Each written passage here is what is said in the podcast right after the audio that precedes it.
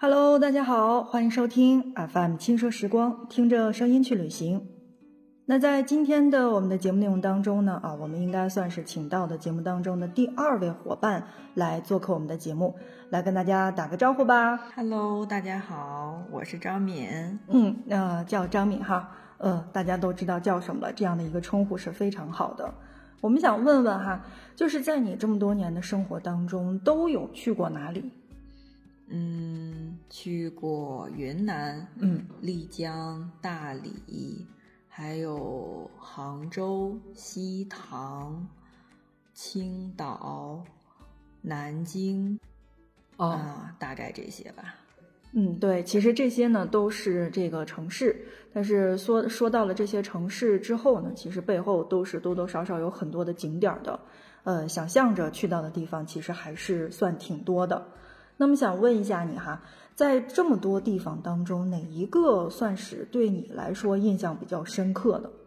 嗯，因为其实这些地方地域、地形地貌、嗯人文环境都不一样。对对对，所以我觉得每一个地方，而且包括再加上你当时去的心情，所以每一个地方都有值得就是印象深刻的点。嗯，对，那这个确实是因为，呃，路上呢有很多的这个小伙伴是可以遇到的，呃，然后路上的这个美食也同样会让你印象深刻。那在今天的节目当中呢，哪一个地方是你要推荐到的？嗯，青岛。啊，青岛，呃，想问一下你哈，这个呃，在去青岛之前，你是一个人去的呢，还是几个人一起去的？或者说，你在这个就是在去青岛之前有做过攻略吗？因为我们其实这个节目一般来说都是给大家去做一个行前的这个攻略，或者叫做回来来进行一个总结。那你有做到吗？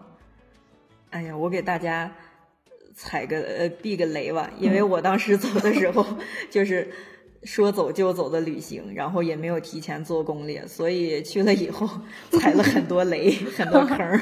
哦，呃，也就是说是你是几乎是呃没做过攻略，就是那种头脑一热就直接就走了。对，因为当时印象挺深的，是因为当时我们五一假期还是七天嘛，嗯本来没打没计划出去玩儿，然后等做到第二天，做到第二天的时候就已经坐不住了，因为那个时候 大家都在出去玩儿啊，对，可就看朋友圈在云旅行。对，然后就哎呀坐不住了，我们也要去玩儿。然后和当时我的男朋友，也就是现在我老公，嗯我俩就商量去哪玩儿呀。后来他就说你想去哪儿？我想了一下，我还没见过大海，我要去海边 看大海，因为大家知道我是土生土长的内蒙古人，然后就是对大海有一种哦，就神之格外向往。对对对，好多好好多这个就是在内陆地区生长的人，哎，不对，这个生长不对哈，就是成长的人，好像都对大海有着特别的执念。对，就像就像他们呃海边的人或者南方的人对草原有一种特别的执念是一啊，样的。对，是的，啊，然后这就去了这个青岛，对吧？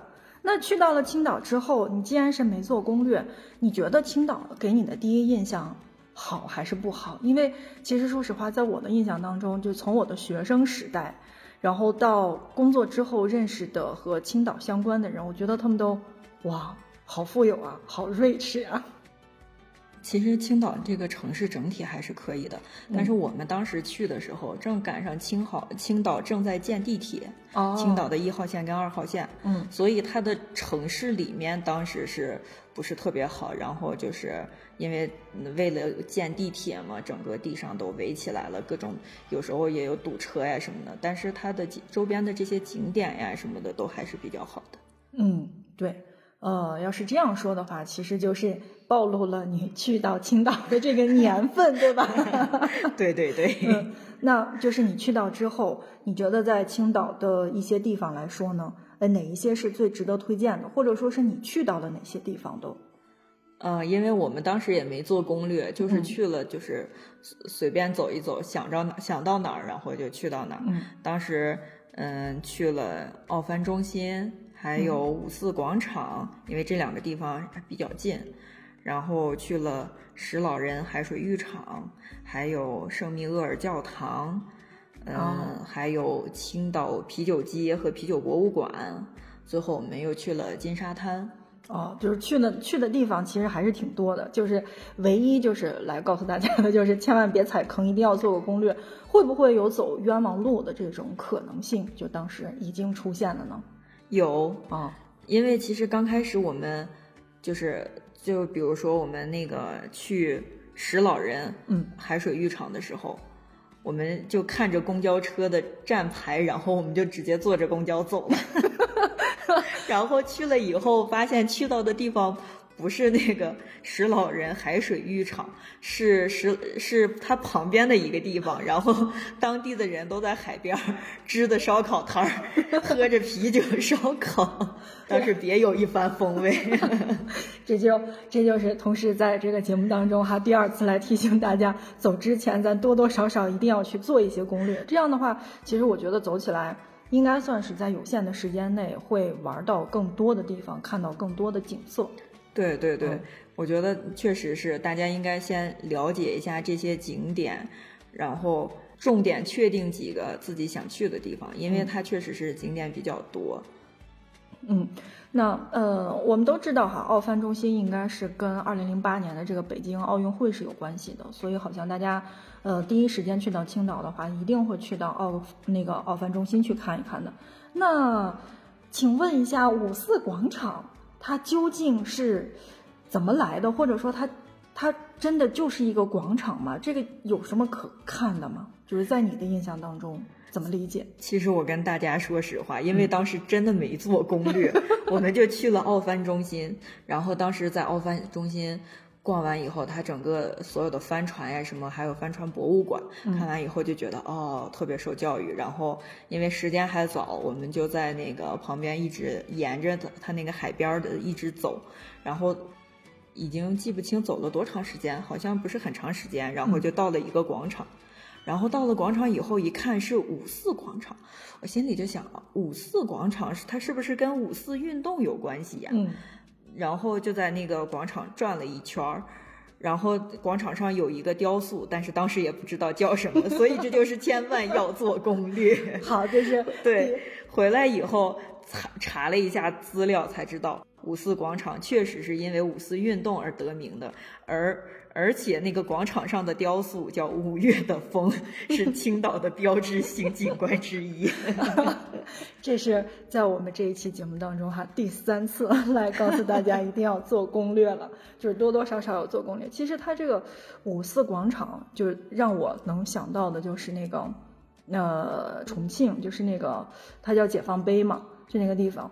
我我有一次是我我朋友非要说走，咱们去那个那儿去照相，我就在想，我说一个广场一个碑有什么好好好拍照的，就就非得让去。他就说有这个不同的纪念意义，在这儿就是标志性建筑可以打卡。我说啊好，然后去打卡，也证明了说你到过青岛对吧？你去过五四广场。是不是也侧面反映了我们这种 历史人文知识的 欠缺？呃，不是，这个我是觉着是在节目当中，因为大多数人其实都是这样的，有有很多在国内游玩的人，就是大家觉得啊，我有时间，那就我出门，然后去了之后就靠手机，靠百度，然后靠这个就是说大众点评等等这些出门的，其实很多像你这样的人真的是很多。嗯好吧，嗯，那还有哪些景点是这值得推荐给大家的？嗯，说到青岛，大家肯定第一反应就是青岛啤酒吧。嗯，而且现在青岛啤酒好像有一个青岛海上啤酒节，哦做的还挺不错的。嗯是但是我们当时去的时候还没有，我们当时就去的是青岛啤酒博物馆。嗯那个博物馆还让我印象挺深刻的，因为从那个博物馆它那个路线设计走出来以后，你就能了解到这个啤酒是怎么一步一步的做生产出来的。哦然后走到中间的那个环节呢，它会给你提供一杯那个啤酒，嗯，然后当时我们拿到这一个啤酒以后，它跟我们就是我们在超市买到的，就是这种啤酒还不太一样。我们现在买到的清啤酒基本上是比较清澈的吧？对，它那个玻璃杯，透明的玻璃杯里面，然后放的一杯啤酒是比较浑浊的，然后还是 黄色的，嗯，它叫原原生原浆啤酒。哦，就是就是在那边他会觉得啊，这是第一道工序，就是也就是啤酒应该是刚制作生产出来，还没进行那个沉淀的这个。对对对，啊可能还需要下一步的过滤或者沉淀。呃但是这个这个从这个就是视觉的这个角度上来说的话，挺，嗯，大家自行脑补。那最后喝了吗？呃，但是喝完以后真的惊艳到我了，因为它那个口感，嗯，是有一点点那个酒糟的发酵的那个香味儿啊对，然后它还有回甜是甘甜的一个味儿，哦，所以就感觉跟我们现在喝的那个啤酒的味道很不一样。咱们现在喝到的这个啤酒，其实进嘴是发苦的。那那边的啤酒也是说刚出来的，它其实苦不苦。对，一点儿都不苦，所以当时喝完以后就感觉哇，真好喝呀！这个突然让我想到的就是在新疆有一个东西叫格瓦奇，呃，我不知道现在还有没有哈。就是我当年喝到的，它是一个绿瓶子，然后这个味道，就是我每次跟别人形容的时候，都会说说，它这个东西就是甜的啤酒，因为啤酒咱们进口是发苦的，嗯嗯对，啊有一点点类似的那个口感，嗯但是它它可能那个就是那它那个原浆啤酒，嗯就是那个酒味儿，可能比这个稍哎呦微更浓一点浓一点儿，对。好，这个没去过青岛的，像我这样的人哈，就是，呃，我每次在跟这个节目当中的各位说，说我其实是对于东南沿海地区去的还是偏少的，这个冲这杯啤酒 我也得去一下。对对对，嗯，你去喝完以后，你就会爱上啤酒。哦，就是最后就就觉得说这个味道确实是不太一样了，对吧？对对对，嗯跟我们现在市面上喝的、买到的这些买到的青岛啤酒的味儿真的是不一样。嗯，以至于到后来你爱上了啤酒。对，我现在我们我现在如果要是喝啤酒的话，我基本会喝青岛啤酒。哦，跟这个这一次的旅行经历是有着非常大的关系的。对，哎，但是在出来之后有买啤酒吗？我我觉得应该是这些地方应该都有。对，有嗯当时出口的地方，然后就有很多，还有直接就相当于就跟散撑的那个散打白酒一样那样的，哦有那样能接的。嗯但是因为我们当时去的时候是五月份，那边其实已经热了，嗯然后我们而且那是第一站，我们后续还有好多的路线还准备要走，嗯所以当时就没买，然后想着是等那个回的时候，然后我们再去买。但是后来我们去了那个金沙滩，所以呃它金沙滩离它青岛市里面比较远，所以我们回的时候就没从那边走，最后就很遗憾没带回来给大家尝一尝。当时是想着要带一些给回来，给身边的亲朋好友们都尝一下。对，我觉得在青岛的话，除了呃啤酒就是海鲜了。我觉得这两样是可以带回来给亲朋好友尝的最好的东西。对，海鲜。呃，我们去圣厄尼尔教堂，嗯然后这个教堂非常非常漂亮，啊而且特别大，是一个哥特式的建筑，红顶黄墙，然后它那个砖石双塔建筑，然后旁边还有那个圣母玛利亚的雕像。然后就所有去青岛的人，所有去青岛拍婚纱照的人，嗯这应该是一个打卡点，因为你随便走就能入境。啊，周围一对儿跟一对儿拍婚纱照的人间隔不足十米远。也也也也就是说，在这个整个的这个景点当中，你会成为他的背景，他会成为你的背景。有没有这种就跟这种重点的这个我们曾经介绍过国外的一个景点哈，就是排队来打卡，有这种情况出现吗？就是正好这个景啊，站在这儿拍特别好，然后你你会看着下一对情侣还等在那儿准备拍。对对对，存在，因为他那个它相相当于它，因为青岛它那个地势不是也像一个就是有高有低的这样的起伏的一个地势，嗯然后它前面有一个小坡儿，然后你走在那个小坡的坡下面，然后去拍的话，不是正好它是一个仰视的角度，对，就能把那个教堂的整个的全貌全拍进去。对，所以基本上在那个坡上都围了很多人，大家都在找那个坡的角度。对，这也是其实也算是青岛这个独特的亮丽的风景线了。对对，但是进了教堂里面以后。就是给人的感觉又不一样，所以那个教堂的整个你一进去以后，它就是完全就是原汁原味的那种国外的教堂的那种特色。进去以后你就觉得 特别神圣，就真的是有一种被主庇佑的那种感觉。然后进去以后大家都不敢说话，它的墙面上。到处都是画着那些对那些神的壁画，各种，然后包括它那个琉璃的那个玻璃都做的特别好看。哎，我觉得这个也是一个特点哈。就虽然说我们没按着你的这个旅行的这个路线来跟大家介绍，我觉得但是好像重点的这个景色都介绍到了。对，因为这这几个点都是印象挺深刻的。嗯。就是因为其实你是是是看海的，对吧？你的主要目的就是来看海，所以到了这个金沙滩，应该是可以看到海了吧？对，因为我们在金沙滩住了好几天。哦，哎，附近住贵吗？我们住的比较偏，嗯，它有一个金沙滩，有一个银沙滩，嗯，然后我们刚开始去了一个地方，就是人贼多，乌泱乌泱的，然后。而且感觉海水还不太好哦，然后后来我们就又换了个地方，然后换了一个地方就是比较偏，嗯，然后周围就只有它那个离海边不远的话就有一个小区，嗯，然后是一个新建的那个小区，我们就在那个小区的民宿里面住。当时价格也不是很贵，哎，那也然后在那个房间里可以做饭，我们就在旁边的海鲜市场买一些就是还新鲜的海鲜，然后回家自己煮着吃，这样。哎，我觉得这个这个点是非常好的，因为大家好像，呃，都是去三亚就自己买着海鲜去做，但我觉得好像青岛呀、大连呀，应该都能实现这个就是海鲜自由，尤其是在家里边也不贵。那我觉得应该住民宿的话，应该是还不是特别贵。对，嗯，那我觉得不管是金沙滩还是银沙滩，这个地方还是不错的哈，推荐推荐给这个正在听节目的大家，也确实是在这边啊，这个圆了你看海的梦想了吧？对对对，嗯，那呃，在这儿呢，我是想还得问一下你哈，有没有带回来的海鲜，就是呃带回老家的海鲜给亲朋好友尝一尝的？嗯，有，因为当时我们也是去了当地一个。呃，是批海鲜的一个批发市场。嗯，当时带了挺多，因为当时的时候咱们这儿还是很少见的。对对对对，就比如说虾爬子啊，然后还有那个鲍鱼。对。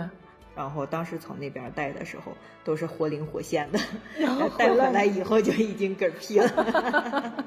嗯，好吧，这个真的是在内陆地区啊，当时好像确实是不常见。你带回来觉得还是要给大家来尝尝鲜的，呀，结果没想到是因为这个在路上路途比较远哈，然后嗯出现了一些意外。对，那在那边点海鲜的时候，有没有一个非常让你深刻的觉得，哎，去了之后我会还会大吃好几天的这样的？这样的海鲜，这个印象不是很深刻，因为我本身不是特别爱吃海鲜的人。但是有一个大家千万不要点的，我可以给大家 介绍一下。你你你来说说哪个千万不要点？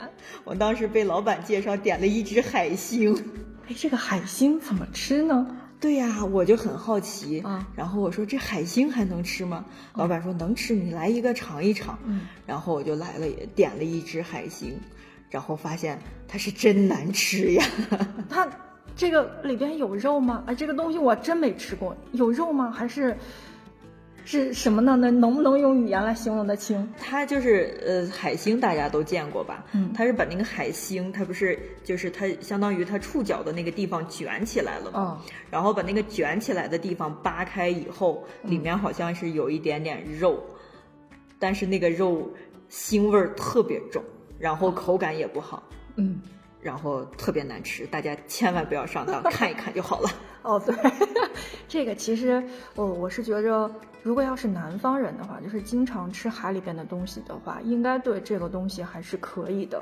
就是就是最怕的就是，嗯，就是北方人，尤其是内陆地区的人。是我有一次是曾经是在国外吃过一个海胆，我就很很奇怪，这个海胆究竟是个什么？它就像一个水果的那个红毛丹的那个壳，但是它要相对来说要大一点。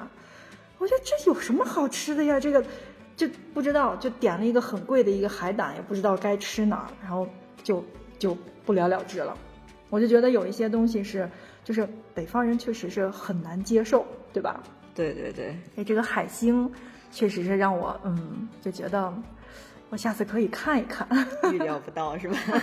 预料不到，真的是。嗯，那在我们今天的节目当中说了这么多哈，虽然说是这个问题呢，是一直来说呢是比较散，没有按照我们张敏同学的这个路线来进行出现，但是我觉得在整体的这个呃我们今天的节目当中呢，来跟大家多次强调，走之前一定要做做攻略。但是现在哈，我想问，因为你没有做攻略，但是呢，像我这样的人，我就会怕，又是五一呀。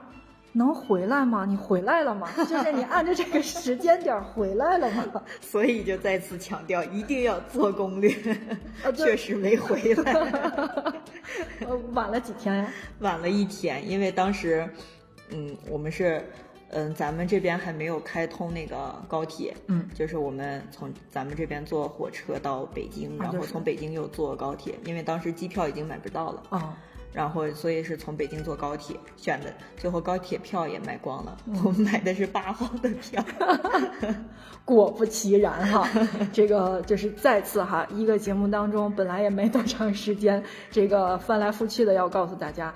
走之前千万要做做攻略，对对对，避免踩雷，避免浪费时间。其实做攻略的，我觉得做攻略最大的好处就是除了刚才咱们所说的这些，当然你提高你的旅行效率之外，嗯，就是你每去一个点，你了解了这个点的历史背景和人文意义之后，嗯，你去你才能感受到这个点的独特的意义或者魅力所在，你才能。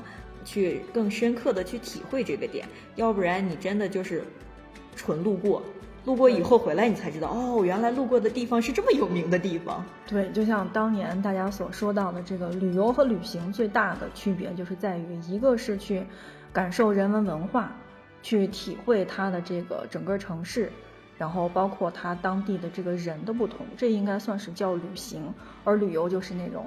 上车睡觉，对吧？下车拍照啊，下车拍照，然后顺带尿尿。嗯，这就是最大的不同。呃，感谢张敏在今天呢做客我们的这个听着声音去旅行哈，来跟我们一起分享到青岛。那如果有机会的话，也期待着你可以来跟我们分享一下你去到的其他的地方。好呀，好呀，期待我们下期再见。嗯，那感谢，再见，再见。